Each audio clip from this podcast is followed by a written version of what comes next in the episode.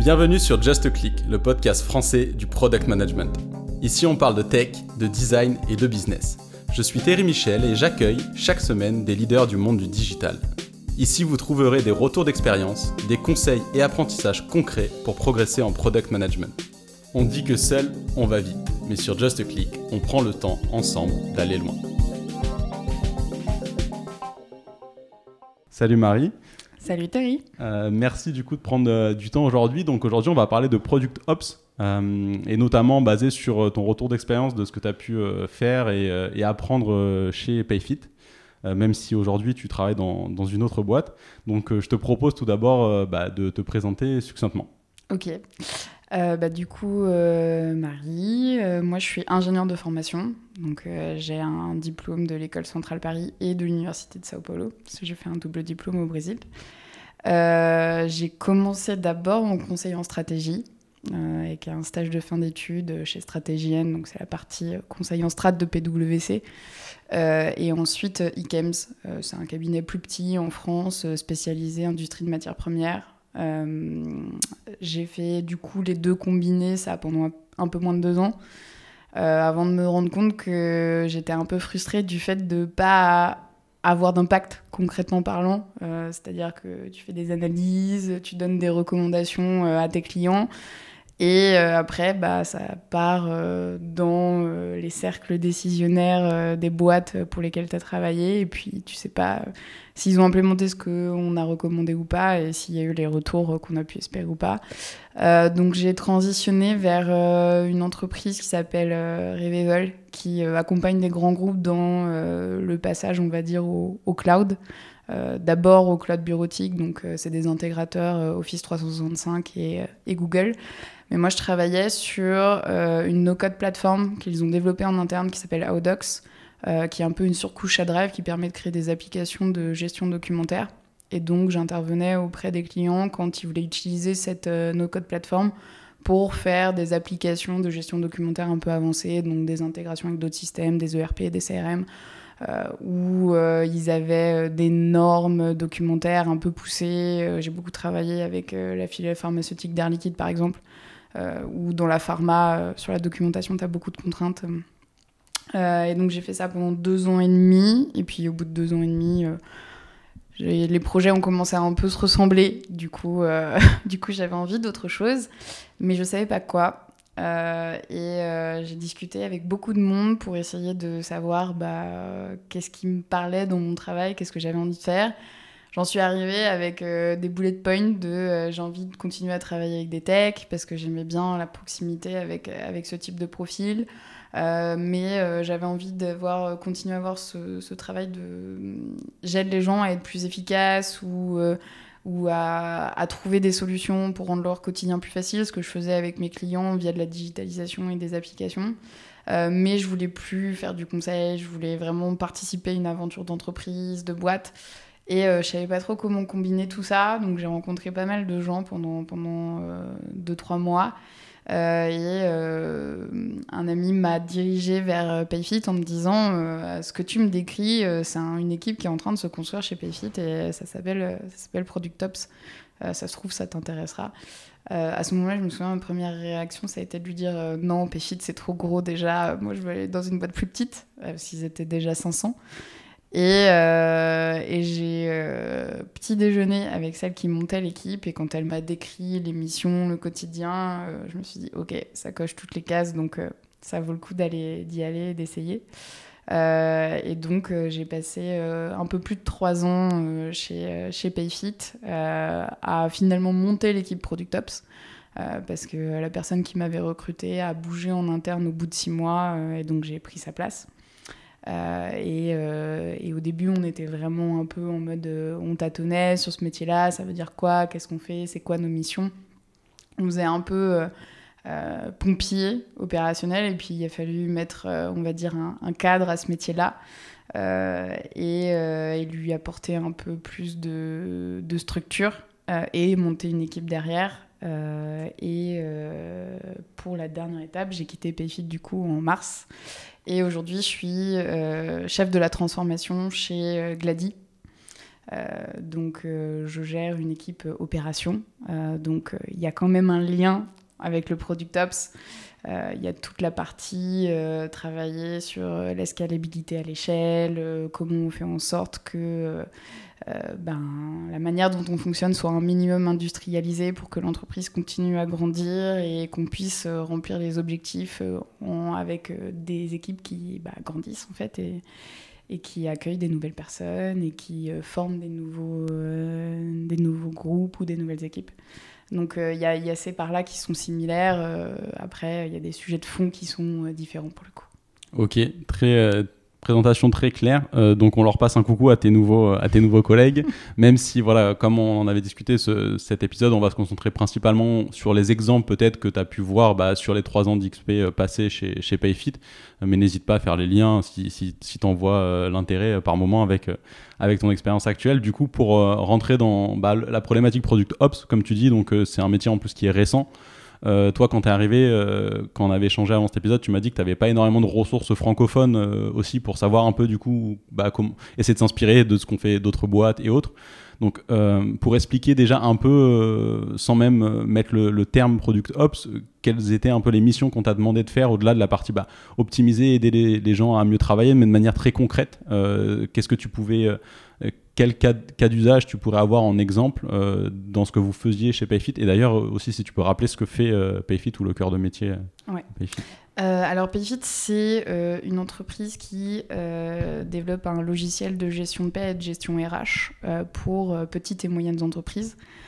donc, l'idée, c'est de donner aux petites et moyennes entreprises un outil qui va gérer la paye de manière entièrement automatisée. Euh, donc sans avoir besoin d'être un expert de la paye ou de faire appel à des experts de la paye. Euh, Payfit permet euh, vraiment, bah, aux, on va dire, aux boîtes de 1 à 100 employés de gérer leur paye de manière autonome sans avoir besoin de vraiment aller creuser toutes les spécificités de la paye. Ok, très clair. Donc par rapport à donc, ça, leur mission, donc c'est une plateforme SaaS. oui. Euh, quels étaient euh, les, premiers enjeux, en fait, euh, les premières problématiques auxquelles tu as pu être confronté dans, bah, du coup, dans, le rôle de Product Ops, mais qu'est-ce que tu devais faire? Parce que si, donc moi je te, parle d'un regard extérieur du coup à, leur organisation, donc ils étaient déjà 500 à peu près, tu mhm. disais, donc pas une, pas une petite boîte, quoi, c'était plutôt une scale-up.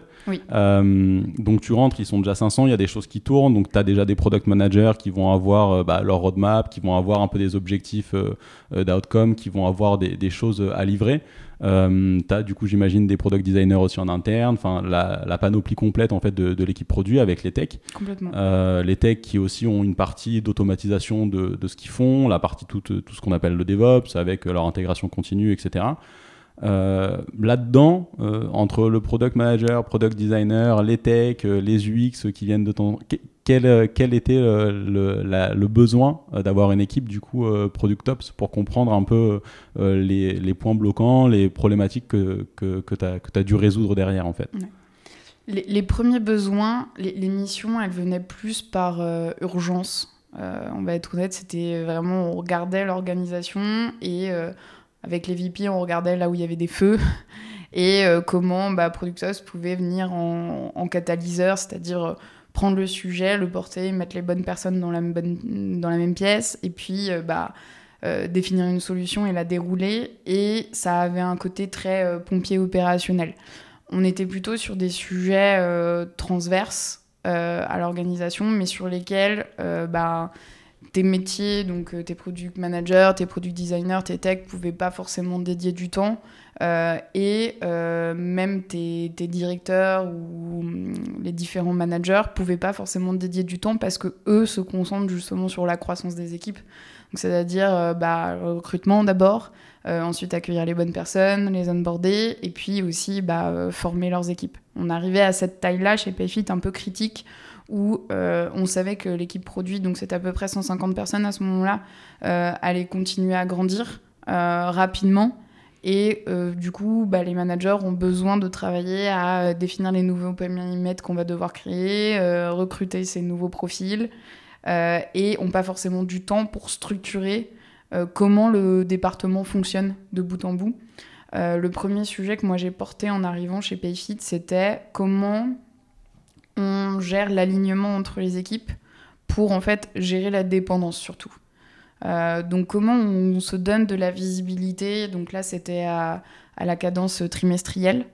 Euh, pour que euh, chaque équipe bah, dise en fait moi tous les projets sur lesquels j'aimerais avancer c'est cela tous mes projets où j'ai des dépendances avec des équipes c'est cela et c'est telles équipes euh, et du coup, créer euh, des espaces de, discussion et d'échange où euh, bah, chacun se met d'accord sur bah oui, effectivement, on peut avancer sur ce sujet-là, cette dépendance-là, bah, nous, on va la porter, on va la prendre en compte, etc. et inversement, bah non, là, clairement, ça passe pas dans notre planning et ça passe pas avec notre charge, donc ce projet-là, on peut pas l'avancer. Ok, donc première, enfin très très clair, première première pause sur ce sujet des dépendances. Donc pour comprendre, donc tu parlais des dépendances des équipes produits. Euh, mhm. euh, donc comment elles étaient organisées en fait ces équipes produits déjà Est-ce que c'était un format un peu type euh, ce qu'on peut voir chez Spotify, des squads Enfin, quelles étaient un peu les, les équipes qui elles étaient plus ou moins autonomes sur leur périmètre et, et, et du coup pour comprendre ensuite en quoi elles pouvaient avoir des dépendances l'une envers l'autre en fait? Oui, on avait en gros donc modèle très inspiré de Spotify, donc avec des tribes et des squads. Euh, une squad, c'était toujours un product manager, un product designer, un engineering manager et un ensemble de développeurs. Donc, tu as toujours une Triforce dans une squad. C'est un point très important euh, pour le coup chez Payfit, la notion de Triforce, et d'avoir toujours un représentant produit design et tech. Euh, et ces squads-là étaient regroupés par tribe. Donc, tu avais des tribes plateformes et des tribes qui étaient plutôt sur des verticales d'expérience, on va dire. Euh, et à la tête d'une tribe, tu toujours, euh, as toujours un product director, un design director et un engineering director.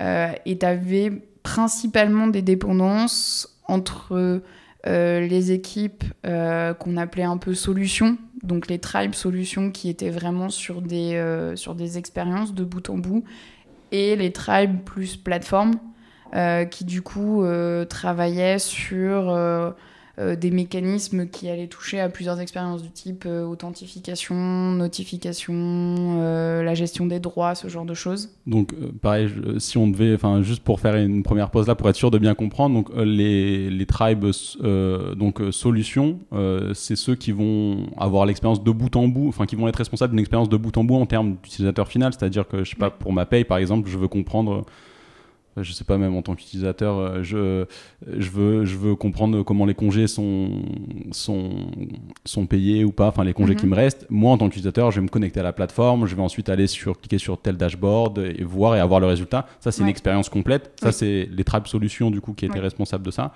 Mais pour faire euh, ces étapes. Je vais passer d'abord par la phase de login, ensuite par la phase de cliquer sur le dashboard principal, et ça, ça va être les tribes. Du coup, j'ai déjà oublié le nom. Plateforme. Euh, plateforme, merci. Mhm. C'est bien ça euh Oui, elles vont, elles vont développer un peu les mécaniques que tu vas retrouver à plusieurs endroits. Par exemple, quand tu demandes tes congés, ben, le manager qui doit valider, il reçoit une notification avec une validation. Et donc, ces mécanismes de notification et de validation chez Payfit, ils sont portés par des équipes plateformes. Euh, c'est pas euh, chaque euh, équipe en charge d'un parcours qui va développer son propre mécanisme de notification, son propre mécanisme de validation, ce genre de choses. Et après, il y une petite spécificité chez, il y a une petite spécificité chez Payfit qui est pas si petite que ça, c'est que tu as une équipe plateforme qui s'appelle le Jetlang Platform. en gros, le Jetlang, c'est une low-code plateforme qui a été créée, qui va venir, on va dire, abstraire les logiques de paye pour euh, aider à l'internationalisation. Et en gros, après, tout ce qui est calcul de la fiche de paye, euh, ça va être développé en Jetlang dans chaque pays, puisque dans chaque pays, la manière dont est structurée ta paye et dont la manière dont est calculée ta paye est strictement différente d'un pays à un autre. Donc on avait aussi des équipes un peu particulières qu'on appelle des équipes de product builder. Donc on a une par euh, pays. Donc c'est aussi des équipes solutions puisqu'ils sont en charge de tout ce qui est euh, calcul de la paye euh, et gestion de la paye. Et eux vont travailler uniquement dans un environnement Jetlang. Donc c'est des product builders qui travaillent principalement avec des outils low-code de la Jetlang plateforme. Et donc eux, pour le coup, ont énormément de dépendance avec la Tribe plateforme qui développe le Jetlang puisque parfois il y a des fonctionnalités qui n'existent pas euh, dans euh, la Jetlang plateforme qu'il faut que du coup la tribe en question développe pour permettre ensuite aux équipes qu'on appelait locales, solutions locales, de pouvoir ensuite eux développer ce qu'ils souhaitaient derrière. Ok, très, très clair. Et c'est vrai que ouais, c'est bien de le, rappeler parce que euh, le, ce, langage de, enfin, ce langage de programmation, mais euh, qui, est, euh, qui est assez haut niveau. Effectivement, c'est ce qui fait aussi la force de, de PayFit. donc j'imagine que cette équipe, enfin ces, ces, plateformes, ces équipes solutions locales, c'était quand même un peu les clients principaux de, de la tribe, ouais, de, de, cette tribe là. très clair. Donc en gros, si si je si j'ai bien compris euh, ce, que, ce que tu m'as dit, euh, un exemple de problématique que tu, que, que tu pouvais avoir à résoudre sur euh, débloquer en fait des points de friction quand il y avait deux priorités enfin divergentes entre, entre deux équipes qui qui avaient pas qui avaient besoin de travailler ensemble. je vais prendre un exemple, par exemple, la partie demande de congé. Donc, il va y avoir une, une tribe, donc plateforme, par exemple, qui va être sur la partie purement réception de, de, la, de la demande de congé et une trap solution qui elle est sur le parcours complet de je me connecte jusqu'à je demande et j'ai la réponse euh, oui ou non. Exactement. Et euh, cette tribe qui est en, en, support de la partie purement euh, je reçois la, la, notification auprès du manager, elle a aussi d'autres choses à gérer. et potentiellement sur sa roadmap en fait elle n'a pas cette priorité d'améliorer je sais pas quelle spécificité que la tribe solution qui est sur ce parcours là unique elle a besoin. Exactement. Euh, Par exemple, si euh, ça pourrait être le cas si euh, on veut mettre en place, quand un manager est en congé, du coup, il a quelqu'un qui reçoit la notification à sa place.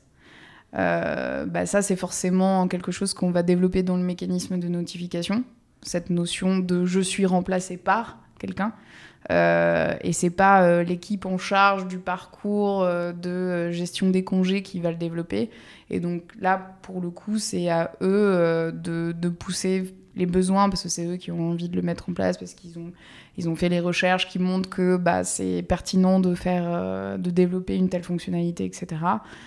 pour autant, après, doit y avoir des discussions avec l'équipe plateforme pour savoir si eux, avec les priorités qu'ils ont, ils peuvent, ils peuvent insérer ça dans la roadmap.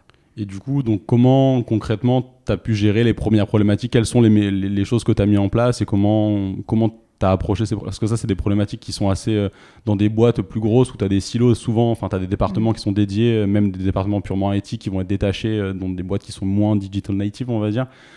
comment toi, tu as, as, géré ces, ces premières... Quelles sont un peu les, les clés que tu as essayé de mettre en place pour, euh, pour débloquer des situations comme ça bah, le, premier truc, et quand j'ai pris le sujet, ils avaient déjà un peu lancé ce chantier-là, mais c'est euh, il faut qu'on ait, on va dire, euh, un standard d'information sur les projets qui permettent la discussion.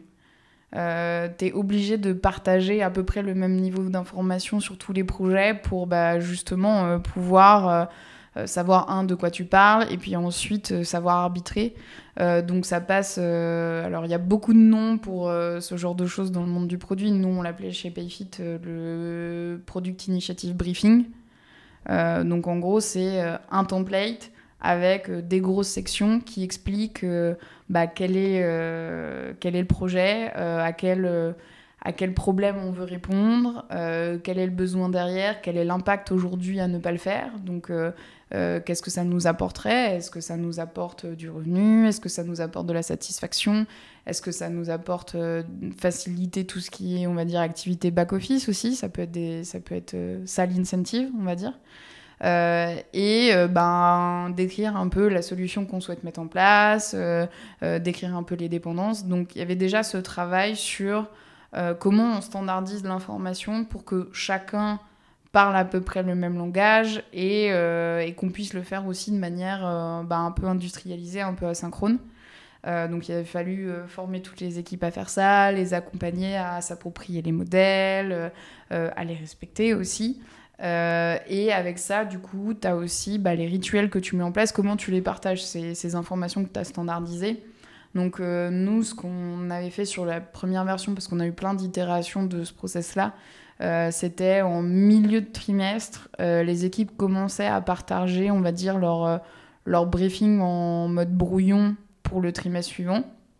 Donc, ils faisaient des premières ébauches de briefing où ils mettaient les premiers niveaux d'information et ils remplissaient bien les dépendances qu'ils voyaient avec les différentes équipes. ensuite, on leur demandait de, de, raffiner un peu ça. Parfois, tu avais des équipes qui déjà, eux, faisaient un peu de l'écrémage à leur niveau. Parce qu'en fait, tout ce qu'ils avaient en brouillon, ben, ils savaient qu'ils n'allaient pas pouvoir avancer sur tout au niveau du trimestre. ensuite, on demandait aux équipes Là, c'était pas forcément formalisé, mais vraiment sur les dépendances. Enfin, chaque personne qui portait un projet avec une dépendance devait aller voir l'autre équipe et devait avoir validation.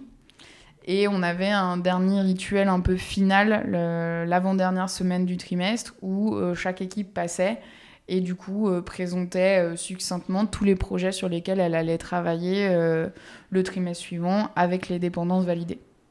Ok, ouais, donc ça fait pas mal de, pas mal de points de synchro ce que je trouve euh, ce que je trouve assez intéressant donc tu l'as mentionné en fait en trame de fond c'est la partie asynchrone et du coup euh, le fait de pouvoir et, la partie aussi je sais pas à quel point chez PFIT ils étaient transparents mais euh, la logique je, de, de, transparence radicale qu'on peut retrouver dans d'autres boîtes qui permet effectivement de faciliter ce que là les problématiques d'alignement parce que derrière il y a aussi ça qui vient en jeu en fait quand tu dois allouer plus de temps à quelque chose euh, versus une autre. Euh, c'est une question aussi de par rapport au business global sur lequel tout le monde doit s'aligner. Euh, qu'est-ce qui est le plus, plus important? Donc, est-ce qu'il y avait ça derrière, au-delà de l'aspect de, de, montrer et de permettre aux gens de bien voir toutes les dépendances et d'en être conscient avec les métriques qui permettaient ensuite de, vérifier les succès ou non des différentes fonctionnalités? Est-ce qu'il y avait aussi cette logique d'essayer d'être un peu plus transparent et pour, aligner tout le monde sur les objectifs globaux de la boîte ou c'était pas dans un premier temps. Après, ce process-là, euh, en trois ans, on l'a pas mal retravaillé, donc il y a eu pas mal d'évolutions. Dans la première version, la logique, c'était vraiment juste euh, tout le monde est au courant de tout. Et euh, il n'y a plus. en fait, on avait vraiment, avant que j'arrive, on avait vraiment des stats pas ouf sur ce qu'on appelait le delivery on time des projets. et ça, c'était souvent dû à des sujets de dépendance des dépendances pas anticipées, des dépendances pas communiquées, des dépendances sur lesquelles on ne s'était pas aligné. Donc il y avait un sur cette toute première version, il y avait vraiment un enjeu assez simple de dire bah en fait, il y a plus de dépendances qui sont pas sues et il y a plus de dépendances qui sont pas euh, discutées. Ok, très clair. Euh, voilà. Après, effectivement, euh, surtout ça, cette première version-là, on l'a bricolé avec les outils qu'on avait sur la main une fois que tout le monde l'avait un peu adopté, au bout d'un an, etc., on a commencé à chercher un outil adapté. Et c'est vrai que quand on a, on va dire, upgradé ça sur un vrai outil pour porter tout ça, euh, on a commencé à intégrer des notions d'OKR. Et donc, effectivement, à mettre en place aussi de la priorisation, on va dire, un peu plus calculée. Euh, on n'est pas euh, sur du racine, mais c'était, c'était quelque chose comme ça avec une logique de euh, on mesure l'effort et on mesure les niveaux de dépendance. Donc ça, ça fait un peu ton dénominateur. Et ensuite, euh, on voit euh, ben, à quel point ça vient impacter les OKR de la tribe et du département. ou alors si c'est un enjeu critique de sécurité, etc., pour laisser un peu aussi bypasser certains sujets qui sont essentiels. Très clair. Et c'est vrai que tu fais bien du coup de de bien préciser au départ que le problème, la problématique n'était pas sur, euh, sur, sur l'alignement, mais plutôt sur le fait que tout le monde soit au courant de tout. Ce qui peut surprendre mm. euh, des, des, auditeurs qui ne seraient pas euh, du milieu scale-up, c'est juste que quand tu parles de 500 personnes, c'est en l'espace de très peu de temps. et donc, effectivement, c'est pour ça que tu parlais de pompiers, c'est que c'est littéralement, je pense, comme ça, en, enfin, c'était comme ça en, interne. Et donc, des, des, des, choses qui peuvent paraître un peu triviales, en fait, le sont pas quand tu passes euh, je sais pas combien de, salariés, de personnes ils recrutaient euh, tous les, tous les mois, mais ça devait se compter en dizaines. Hein. Moi, quand je suis arrivée début 2020, il y avait 50 personnes dans ma promo. Ok, ouais, voilà. Donc, euh, à peu près. donc ça fait, on n'a pas, ça fait des onboarding assez. assez conséquents. Donc très clair. Donc après ce premier sujet du coup que, que tu as taclé, quelle a été un peu la suite pour toi au niveau Product Ops Alors c'est à peu près. Enfin, du coup, moi, j'ai fait euh, six mois où j'étais vraiment euh, juste les mains dans le cambouis. Donc, il y a eu ces sujets-là. Il y avait aussi pas mal de sujets sur euh, tout ce qui est gestion de la maintenance. parce qu'en fait, on avait beaucoup d'équipes qui prenaient, qui prenaient l'eau. Donc, en fait, les autres sujets pour, on va dire, la, la route cause, c'est un peu toujours la même. Pourquoi on n'arrivait pas à délivrer? Ben, En fait, c'est que tu as énormément, énormément de maintenance. Et c'était pas forcément de la maintenance c'était plus la gestion qui était à blâmer que le taux de maintenance initial. C'est-à-dire que la maintenance n'allait pas au bon endroit, euh, on la monitorait pas, donc on savait pas en fait euh, quelle équipe était sous l'eau pendant très longtemps ou pas, et donc du coup on n'enclenchait pas forcément, euh, on va dire, les sujets un peu de ok, bah là, en fait, cette équipe-là, elle va tacler de la dette technique pendant trois mois parce que clairement, en fait, elle n'est pas capable de délivrer, elle fait que de la maintenance pendant, pendant la moitié de son temps. Donc il y avait beaucoup de sujets ouais, autour, autour de un comment on gère la maintenance et comment on redirige les tickets vers les bonnes personnes. Donc beaucoup de choses sur, le, sur tout ce qui est routing et triage. Euh, et ensuite, euh, bah, comment on monitore tout ça, euh, comment on fait pour avoir des chiffres et du coup, quelles conséquences ça a derrière. on avait aussi pas mal de choses sur bah, aussi les, les pays, comment ils se géraient et comment on créait aussi une communauté où les, même si c'était des product builders qui travaillaient finalement sur des produits différents, parce que chaque pays sur la partie paye a un, finalement un pay fit différent. Euh, mais ils font le même métier, donc comment tu crées une communauté qui partage les bases de connaissances, etc. Ça, c'était un peu les premiers enjeux. Et après, du coup, j'ai pris la tête de l'équipe. On était euh, quatre à ce moment-là. Euh, et, et on, a, on a continué un peu ce, côté très pompier opérationnel, à prendre les sujets qui popaient, feu rouge. Enfin, on s'est retrouvé parfois à euh, on va dire, faire euh, du management de transition sur certaines équipes qui n'avaient pas les bons managers et qui allaient arriver. Enfin, c'était vraiment un peu fourre-tout. Euh, et à la fin de la première année, en gros, l'équipe a, pas mal remonté le point que même si au quotidien, ils voyaient très bien qu'ils avaient de l'impact et que ils étaient, ils étaient contents d'aider les équipes et tout, ils avaient du mal à voir comment tout ce qu'ils faisaient s'agençait dans une logique unique. Et euh, aussi, bah, concrètement parlant, euh, ils apprenaient quoi au quotidien, comment ça s'inscrivait dans leur carrière? Parce qu'en fait, on n'avait pas de. Product Up, c'était un peu. Euh, c'était un peu, ouais, les pompiers qui prennent un peu tout, quoi. Donc, il n'y avait pas de cadre à ce métier-là. Et la fin de la première année, j'ai passé pas mal de temps à justement chercher comment je pouvais ben, donner, un, donner un corps à ce métier-là. C'était, c'était quoi nos missions, c'était quoi notre périmètre, c'était quoi notre rôle dans l'organisation, ça s'inscrivait dans quoi? Et, euh, et, surtout, à partir d'un moment, qu'on puisse commencer à sortir un peu de ce rôle un peu pompier opérationnel et qu'on arrive à balancer une partie de projet où effectivement on est plus proche de la gestion de crise à des choses où on commence à penser plus loin, où on commence à penser... Euh, scalabilité, long terme, euh, mise à l'échelle. Euh, mais pour ça, il y a besoin, on va dire, de clarifier le rôle et les missions. Et aussi, c'était hyper important d'engager l'équipe dans, dans une vision du rôle et de leur, leur permettre de savoir, OK, en fait, moi, mon rôle, c'est ça, j'apprends ça, je développe telle compétence, et mes perspectives d'avenir, c'est ça, ça, ça, ça, ça. Très, euh, très clair. C'est vrai que du coup, ce que tu expliques, c'est que sur la première partie, euh, enfin le rôle, il était surtout très, euh, très ops, très opérationnel pour le coup, pas, pas tant de, de product que ça.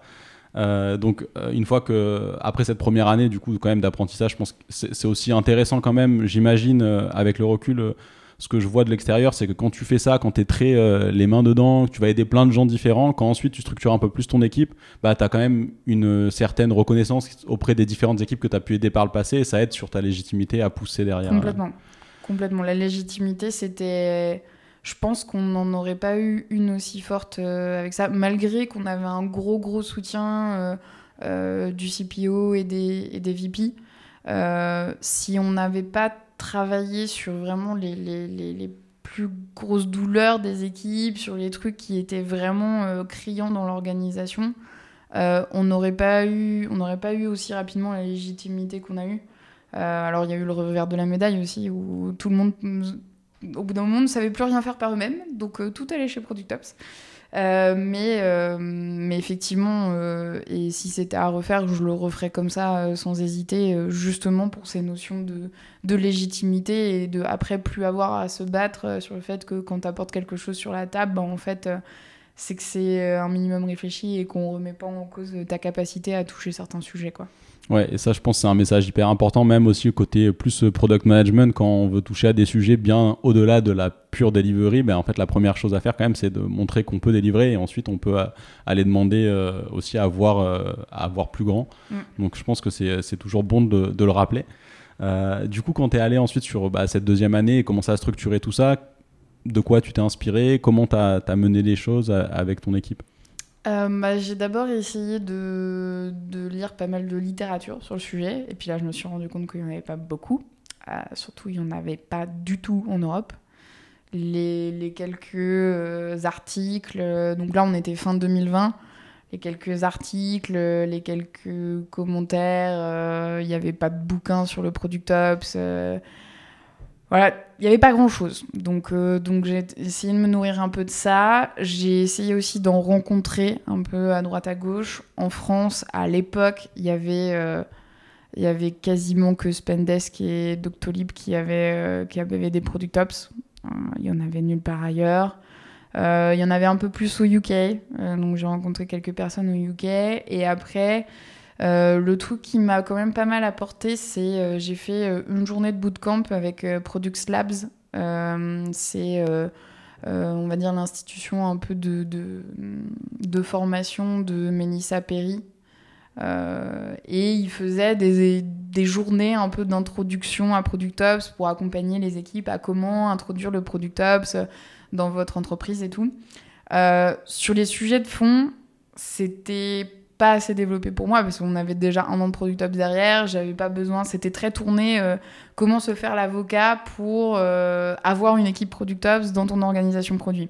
Donc tout ça, c'était des choses que moi j'avais, on va dire, pas besoin d'affronter là à ce moment-là.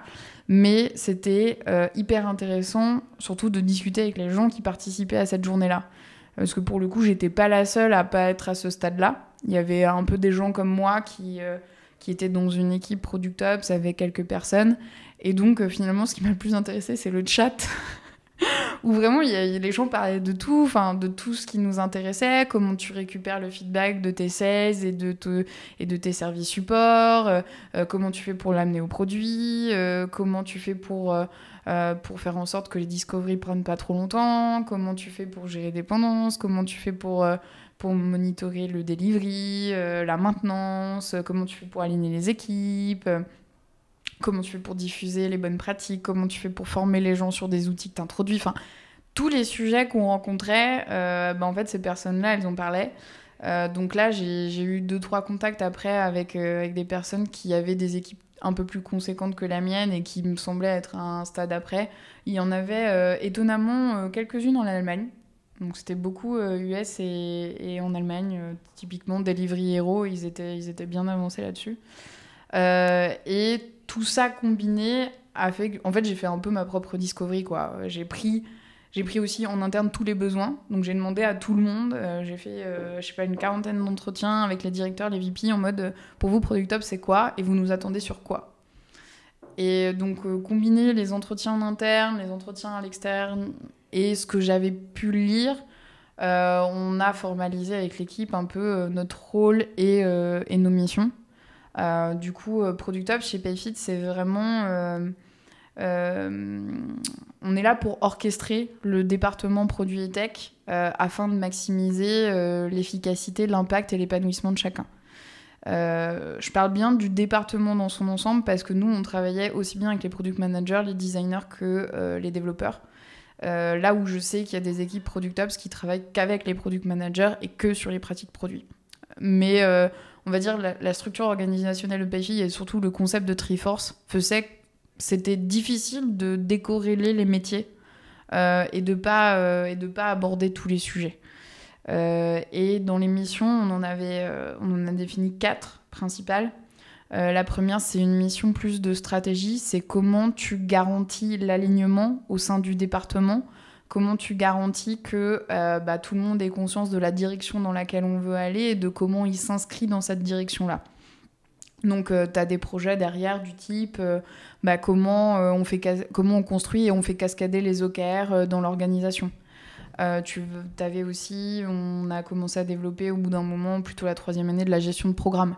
Quand tu as un sujet qui est fondamentalement transverse, qui touche une grosse majorité des tribes, euh, bah, comment tu fais pour le cadrer, pour aligner tout le monde et pour t'assurer euh, une certaine efficacité euh, aussi bien dans l'avancement que dans la communication. Ensuite, il y avait une mission d'intelligence. C'est comment on fait en sorte que les équipes produits et tech aient à disposition les insights pour prendre les meilleures décisions. À ne pas confondre avec les product analystes, euh, parce que nous, on n'était pas générateur d'insights. C'était juste, on te donne les moyens d'avoir accès à l'insight. Donc c'est plus, euh, par exemple, comment on fait pour capter les feedbacks des sales et, des, du support euh, ou des account managers et comment on fait pour que bah, à l'échelle ça retombe chez les bons PM et que les PM n'aient pas besoin de lire genre des centaines de, feedbacks qui leur sont pas forcément destinés. C'était aussi bah, former tous les PM à Looker qui est l'outil de BI chez Payfit. pour que bah, ensuite, quand les équipes produits et data product mettent à disposition, on va dire, euh, des bases de données, bah, ils soient en mesure de faire des analyses lors de leur discovery en autonomie. Euh, c'était aussi euh, comment on, gouverne un outil type Amplitude sur tout ce qui est Product Analytics pour bah, pas te retrouver avec un milliard de trackers partout, que personne ne regarde, et avec des trucs obsolètes, et du coup tu payes l'outil une blinde. A un peu tous ces sujets-là. Euh, ensuite, il y avait une mission, euh, il y a une mission d'enablement, c'est comment on fait en sorte que chacun travaille dans les meilleures conditions. Euh, donc là, on va beaucoup toucher à des sujets de process et à des sujets d'outils.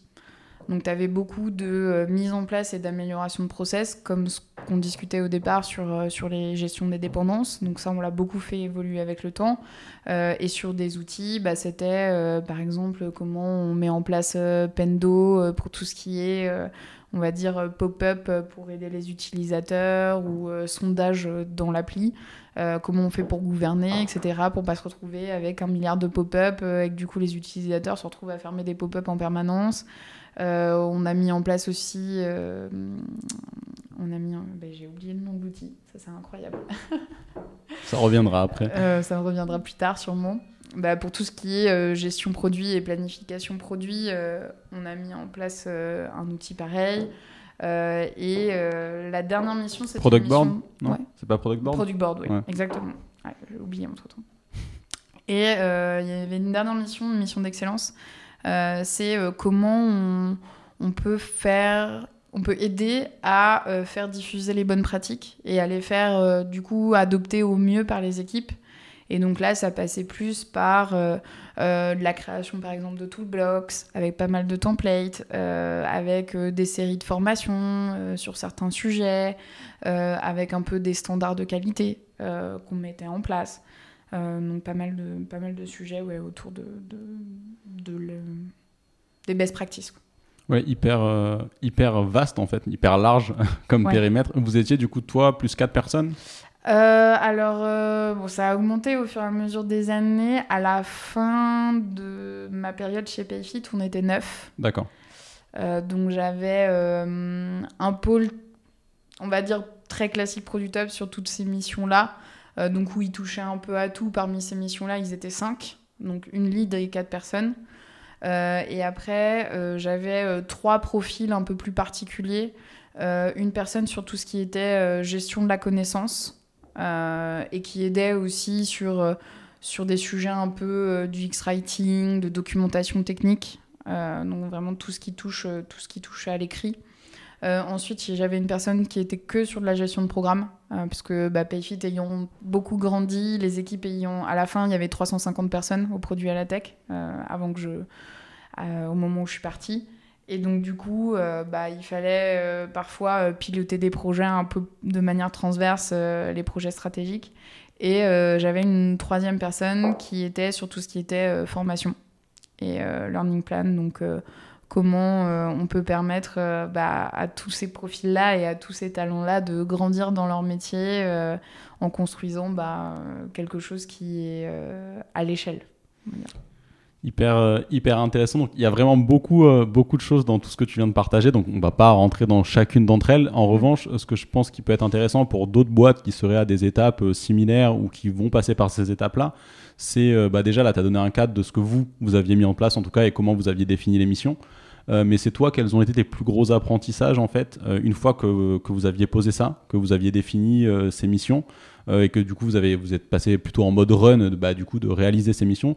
Qu'est-ce qu'aujourd'hui t'en retires comme choses qui ont vraiment bien fonctionné, choses peut-être qui ont moins bien fonctionné, mais sur lesquelles tu as vraiment appris que tu ferais peut-être différemment donc on disait au tout début, avant que tu mettes ce cadre, il y avait le fait bah, d'aller euh, les mains dans le cambouis, puis comme ça faire comprendre aux gens que tu étais là pour les aider, ce qui permettait d'asseoir la, légitimité, mais ça c'était avant de tout structurer. Une fois que tu as tout structuré, qu'est-ce que, qu'est-ce que tu retiens aujourd'hui? Euh, ce que je retiens, c'est que il y, a quelque chose d'important dans le métier de product ops qu'on peut négliger, c'est que on doit toujours redonner l'ownership à l'organisation il y a vraiment ce rôle-là de. On est là en tant que catalyseur, c'est-à-dire on prend un sujet qui va pas bien, qui, qui est une douleur à l'instant T, euh, qui nous est remonté euh, aussi bien par le terrain que par le top management. Euh, il faut, du coup, on n'est pas sachant sur le sujet. parfois un petit peu plus, mais parfois pas du tout. Donc il faut bah, faire de la co-construction, ça c'est hyper important. En fait, la démarche initiale d'un sujet Product Ops, pour moi, elle est très produit. Euh, c'est beaucoup euh, bah, faire de la discovery pour comprendre les besoins, donc, euh, donc faire des entretiens en interne, faire de l'analyse de données si c'est possible, aller voir à l'extérieur aussi, parce que j'ai toujours dit à l'équipe, si quelqu'un a craqué le sujet, en fait, on copie. Hein. On va pas, pas s'embêter. et, et faire beaucoup de co-construction dans, dans, les solutions, que ça vienne pas tout simplement de notre tête. Euh, ça, c'était, ça, c'est vraiment très important. Mais aussi ce truc-là de penser quelque chose qui euh, bah, s'autoporte dans l'organisation. Euh, parce que si, en fait, Product Ops devient un maillon de la chaîne sur tout ce qu'on touche, bah, c'est pas scalable, en fait. On, perd un peu cette notion de construire un peu la colonne vertébrale de l'organisation pour que, bah, on va dire, l'être vivant qu'est l'organisation grandisse. Euh, mais si on doit être un peu partout, bah, en fait, ça marche pas. Donc j'avais un peu, moi, cet objectif que le run de l'équipe soit euh, vraiment le strict minimum et que euh, tout projet avait une phase à la fin de bah, redonner l'ownership aux, membres de l'organisation. On n'a pas vocation à remplacer des directeurs ou des managers, ça, ça marche pas comme ça. je pense que ce qui est difficile, c'est que quand tu grandis très vite, il euh, y a un moment, même en étant sur des sujets de mise à l'échelle, de scalabilité, ça joue quand même contre toi. Et euh, je vois bien la dernière année, euh, ce qui a moins bien marché, c'est que du coup, ben, j'avais une plus grosse équipe. Donc on traitait à peu près, on va dire, 25 projets par trimestre. Donc ça fait beaucoup de projets. Donc tu fais quand même de la co-construction, mais tu fais de la co-construction avec quelques personnes de l'organisation produit. Et du coup, tu commençais à avoir un peu ce sentiment de tout le monde qu'on leur imposait beaucoup de choses. Alors qu'en fait, c'était quand même co-construit. Mais en fait, euh, bah, euh, sur ce projet-là, euh, c'est ces deux squads-là avec qui on co-construit. Sur ce projet-là, c'est avec ces deux squads-là. Et, et on avait vraiment du mal la dernière année à... Les, les, gens avaient l'impression qu'on avait changé et que du coup on imposait les choses maintenant et qu'on on, on co-construisait plus avec eux, mais juste par manque de visibilité et en fait bah oui on ne construit pas avec toi sur ce sujet-là parce que bah on va pas te solliciter euh, cinq fois dans le trimestre euh, donc euh, on essayait de découper un peu quel squad on sollicitait pour quel sujet. Mais du coup il y avait une vraie difficulté à montrer que tout ce qu'on créait restait dans une logique euh, de co-construction, de travailler avec le terrain, et euh, c'était pas imposé euh, par l'équipe Product Ops. Et ça, j'avoue que je l'ai pas forcément craqué cette partie-là, et on atteint un certain niveau de taille d'équipe où en fait, bah, tu peux pas tenir tout le monde tout le temps au courant, quoi. Est-ce que ça serait pas juste doubler l'équipe Product Ops ou en avoir une ou la faire grossir pour permettre de maintenir la proximité mais après, tu deviens, après, tu rajoutes peut-être de la dépendance là où, comme tu le disais, tu dois te mettre mm. euh, au bout d'un moment en, retrait pour. Euh, je, pense que pour le coup, là, j'étais arrivé à une taille et c'est pour ça qu'on avait développé des expertises. Euh, pour moi, ça aurait été un échec de me dire il faut que mon équipe elle double. parce que ça veut dire qu'on revient en permanence sur les mêmes sujets.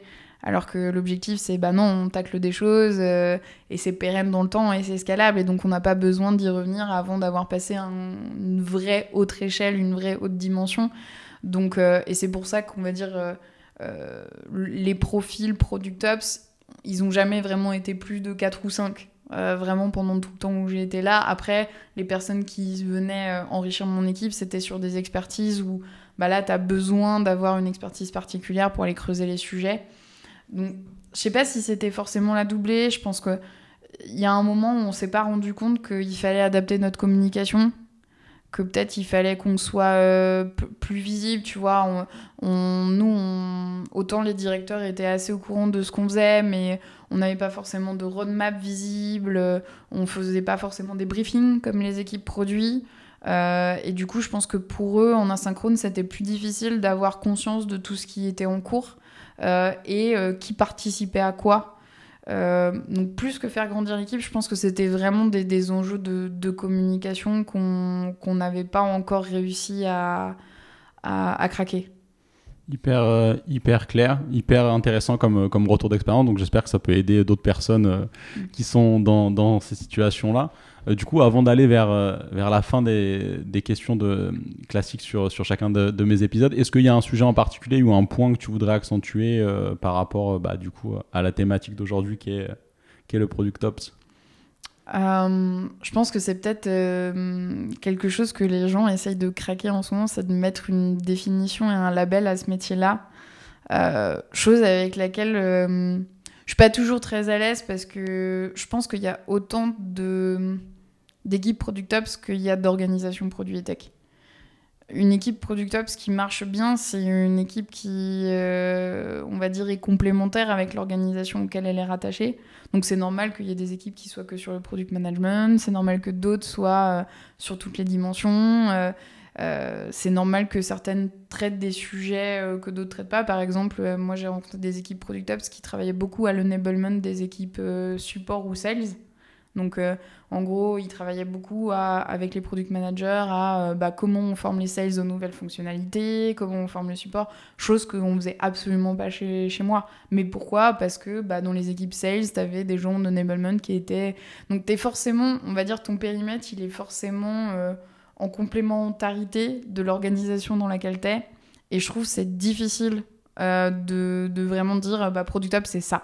Et l'émission, c'est ça et, euh, moi, je pense qu'il y, a des, enjeux communs que tu retrouves un peu dans chaque, euh, dans chaque organisation, l'alignement, la productivité, l'excellence, ce genre de choses, oui.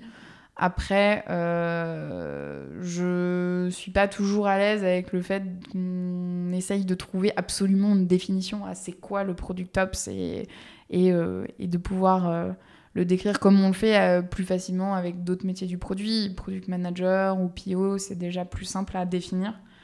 Euh, là où, l'ops est toujours un peu, euh, mais même d'autres métiers d'ops, hein, il n'y a pas, il y a autant de définitions de sales ops qu'il y a d'organisation sales ops aussi. je pense que c'est un, point important pour le coup où on m'a beaucoup posé la question et, et moi j'ai toujours dit la définition que je donne du product ops c'est la définition qui allait bien chez Payfit. Ouais, ça, ça je pensais, enfin, tu fais bien de le rappeler. Je pense que c'est euh, souvent des torts qu'on peut avoir quand on sait pas trop où aller. On veut se rattacher à, un cadre pour se dire, bah, c'est comme ça qu'il faut faire, mais il faut pas oublier qu'en fait, il faut faire quelque chose qui sert l'organisation dans laquelle tu es et pas l'inverse, pas essayer de faire rentrer. Euh, mm faire entrer des carrés dans des ronds. Euh, ce que je retiens aussi de, de, ce que tu viens de partager en termes de comment tu, tu vois le rôle, euh, bon, la partie Ops, comme tu viens très bien de le dire, ça dépend de chaque organisation, donc tu as autant de Ops différents que tu vas avoir d'organisation. Mais la partie Product, peut-être, si, si, je devais, euh, moi, tel que je le comprends, y mettre un cadre ou tout du moins une sorte, pas une définition, mais une façon de faire, c'est de se dire qu'on est là en support au produit et donc, euh, cet aspect très, euh, on vient pour aider un moment sur un sujet, mais ensuite notre but c'est pas de remplacer, euh, c'est au contraire de de vous donner les clés pour qu'ensuite vous vous débrouillez tout seul. Et ça, je trouve que c'est quand même assez intéressant de le voir de cette façon, parce que ça, ça rappelle aussi le rôle de base qui est là d'être pour débloquer des situations, mais pas de devenir ensuite, comme tu le disais, un maillon de la chaîne ou plutôt même un point derrière de un goulet d'étranglement, là où en fait tu es censé juste débloquer des, situations. Je trouve, euh, à la rigueur, la meilleure définition qui redonne un peu ça, c'est moi, Product Up, c'est les PM de l'organisation. C'est tu l'organisation produit et tech, c'est ton produit en fait. alors, bon, on n'est pas sur des fonctionnalités, on est plus sur des, des groupements d'humains, on va dire. Mais il faut que ça arrive à fonctionner, il faut, faut, que ce soit fluide, il faut que ce soit cohérent, il faut que ça aille dans la même direction globalement. Et donc, il faut voir ça en mode, euh, bah, c'est très. Euh, c'est là où moi je me suis beaucoup inspirée des méthodologies produits. C'est être dans la discovery un peu continue, euh, prendre, être beaucoup dans le feedback, être beaucoup dans le test and learn. parce qu'en fait, tu, tu développes un, un operating system de, de l'organisation et avec et l'approche produit je trouve ce, ce, s'approprie assez bien quand tu, tu vas sur ce genre de sujet top. Je trouve ça, je trouve ça très bien comme, euh, comme résumé. Donc, euh, donc cool parce que, parce que effectivement, de la même manière que les PM, as, tu vas avoir différentes façons de faire du product management dans mhm. différentes boîtes. PM de l'orga, c'est bien parce que ça peut s'adapter du coup à chaque orga. Mhm. Euh, donc pour aller vers les deux questions maintenant de, de fin d'échange, la première, c'est du coup, est-ce que tu aurais une position assez forte sur laquelle, en général, quand on parle avec tes pairs, tu es en désaccord ou tout du moins qui génère, qui génère de la discussion? Euh, bah, ça va être lié un peu à ce que j'ai dit auparavant, mais euh, moi j'ai beaucoup de mal avec euh, les grands noms du monde du produit qui parlent du Product Ops. donc Marty Kagan, Melissa Perry, et surtout c'est très, très tendance en ce moment. Hein. Melissa Perry, elle va sortir son livre sur le Product Ops. j'ai beaucoup de mal parce que je trouve que c'est un métier, si tu l'as pas pratiqué, théoriser ça sert pas à grand chose quoi. Euh, je suis beaucoup plus euh, dans la prise d'expérience. Euh, enfin, on, a monté une communauté Product Ops avec, avec quelques autres. en France. Donc il y a déjà quasiment 70 personnes. et pour le coup, pour l'instant, c'est une communauté qu'on garde uniquement aux gens qui pratiquent ce métier-là. et pas aux curieux, et pas à ceux qui veulent philosopher sur ce métier-là. Et, euh, et moi, j'apprécie davantage les échanges, euh, on va dire, plus représentatifs, où tu as vraiment des personnes qui vont partager leur quotidien, euh, ce que eux ont construit, comment ils l'ont fait, etc. Que des, des, grandes théories organisationnelles produits où il faut absolument mettre le product up dans une case, ça s'inscrit où, est-ce que ça sert à quelque chose, est-ce que ça sert à rien. moi, je me souviens qu'on m'avait tout le monde m'envoyait euh, l'article de Marty Gagan qui disait que Product Up ça servait à rien. Je l'ai jamais lu en vrai. J'avoue que je j'ai pas forcément beaucoup d'intérêt à savoir ce que Marty Gagan dit là-dessus, étant donné qu'il n'a jamais pratiqué ce métier-là. Ça, ça m'intéresse pas beaucoup pour être honnête. Hyper, hyper intéressant et c'est vrai que moi, mon avis là-dessus, c'est que enfin, plusieurs fois, euh, le sujet théorie versus pratique dans les différents échanges que j'ai pu faire sur le podcast, ça revient souvent. Euh, moi, la position que j'ai par rapport à ça, c'est que faut pas oublier que là où tu es euh, aujourd'hui et du coup les problèmes que tu as, c'est ça qui doit te guider mais euh, la théorie peut permettre parfois, je trouve, euh, juste de se poser et juste de prendre du recul en fait sur ce que tu es en train de faire.